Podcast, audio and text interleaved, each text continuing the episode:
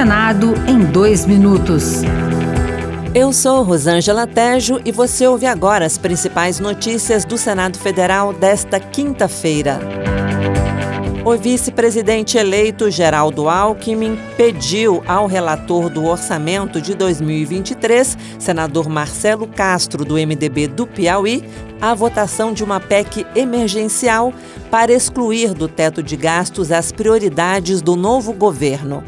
Castro afirmou que a equipe de Lula terá que definir as prioridades como o Auxílio Brasil de 600 reais. Não cabe no orçamento atual as demandas, a ideia de aprovarmos uma PEC em caráter emergencial, excepcionalizando do teto de gasto algumas despesas que são inadiáveis, como por exemplo o Bolsa Família no valor de 600 reais. A Comissão Mista Permanente sobre Migrações Internacionais e Refugiados discutiu nesta quinta-feira a acolhida humanitária dos afegãos no Brasil.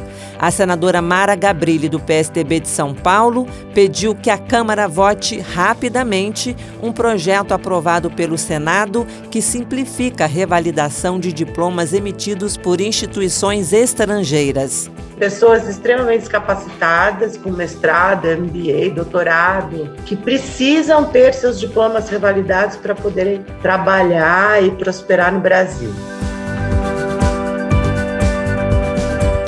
Outras notícias sobre o Senado estão disponíveis em senado.leg.br barra rádio.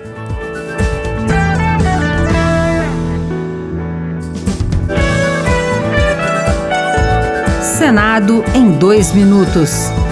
Uma produção Rádio Senado.